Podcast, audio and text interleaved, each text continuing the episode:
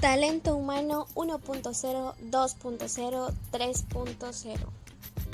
¿Sabías que el 86% de los líderes del talento humano están desarrollando estrategias para fortalecer el liderazgo en las organizaciones?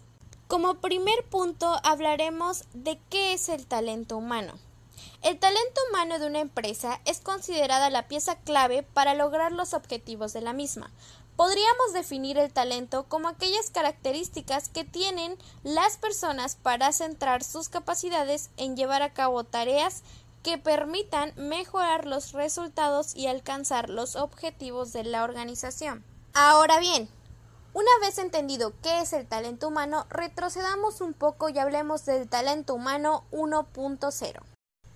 El talento humano cuando empezó a incorporarse como una parte importante de una organización en los años 1960 se llamaba recurso humano. ¿Pero por qué recurso humano? Se les veía como recursos productivos o meros agentes pasivos cuya actividad debían ser planeadas y controladas a partir de las necesidades de la organización. Además, no se les permitía destacar en las organizaciones y únicamente se les dejaba participar u opinar a los altos estatus o rangos jerárquicos de altos mandos, y el liderazgo estaba basado en el poder.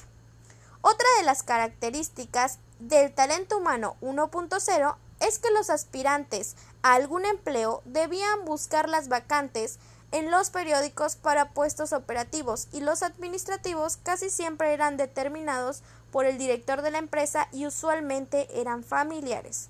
Cabe destacar que en el 1.0 se preocupaban únicamente por pagarle al empleado y cumplir con las necesidades de la organización sin darle un valor al recurso humano. Y es así como pasamos al talento humano 2.0. En el año 2002 se le empieza a considerar como capital humano, pues es vital para el crecimiento de las organizaciones y se empieza a tomar en cuenta al invertir en él y este generará beneficios no solo para los individuos involucrados, sino para la economía en general. Se empieza a reclutar por medios digitales, se crean bolsas de empleo, se publican en redes como Expansión y Empleo.com, Computrabajo, Facebook y otras plataformas digitales que hoy en día se utilizan y que están al alcance de todos. Además, se le empieza a dar mayor valor a los empleados, se les permite la participación y se les reconoce y se les capacita para su desarrollo personal y profesional en la empresa. Y por último llegamos al talento humano 3.0.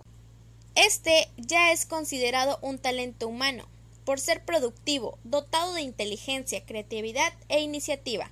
Tiene decisión, habilidades y competencias, es participativo, automotivado, es un colaborador proactivo, está en constante desarrollo, tiene horarios flexibles, maneja el home office, tiene perfiles laborales, hay una mayor confianza, además se fomenta el trabajo en equipo y la colaboración entre ellos. Además, hay una comunicación 360 grados en la empresa.